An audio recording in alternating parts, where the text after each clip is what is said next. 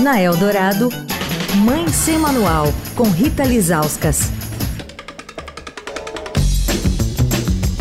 Oi, gente, Mãe Sem Manual de volta essa semana com a arte educadora e escritora Aniette Abreu, que está lançando o livro A Biomia, a Menina de Trança, pela Hanoi Editora.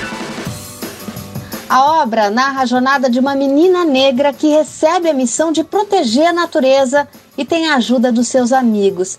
Aniette, queria falar um pouco sobre representatividade, né? Você, claro, não escreveu esse livro apenas para crianças negras, mas para todas as crianças, certo? Eu escrevi para todas as crianças, assim. Eu quero, assim, também que as crianças não negras vejam que isso é possível. Eu quero ressignificar esse contexto, porque elas não são tão acostumadas a ver um protagonismo partindo de uma menina negra.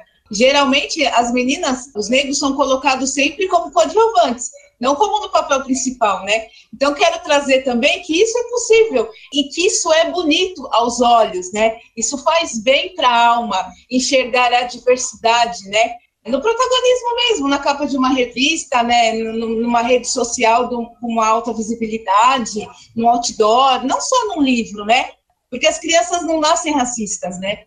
Ninguém nasce racista, né? O ambiente que vai moldando, né? As narrativas que vão moldando, os pensamentos, esse racismo estrutural que o nosso país, não só o país, mas o planeta carrega, né? É muito complicado da gente romper.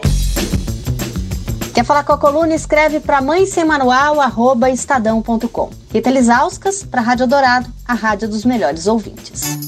Você ouviu Mãe Sem Manual, com Rita Lisauskas.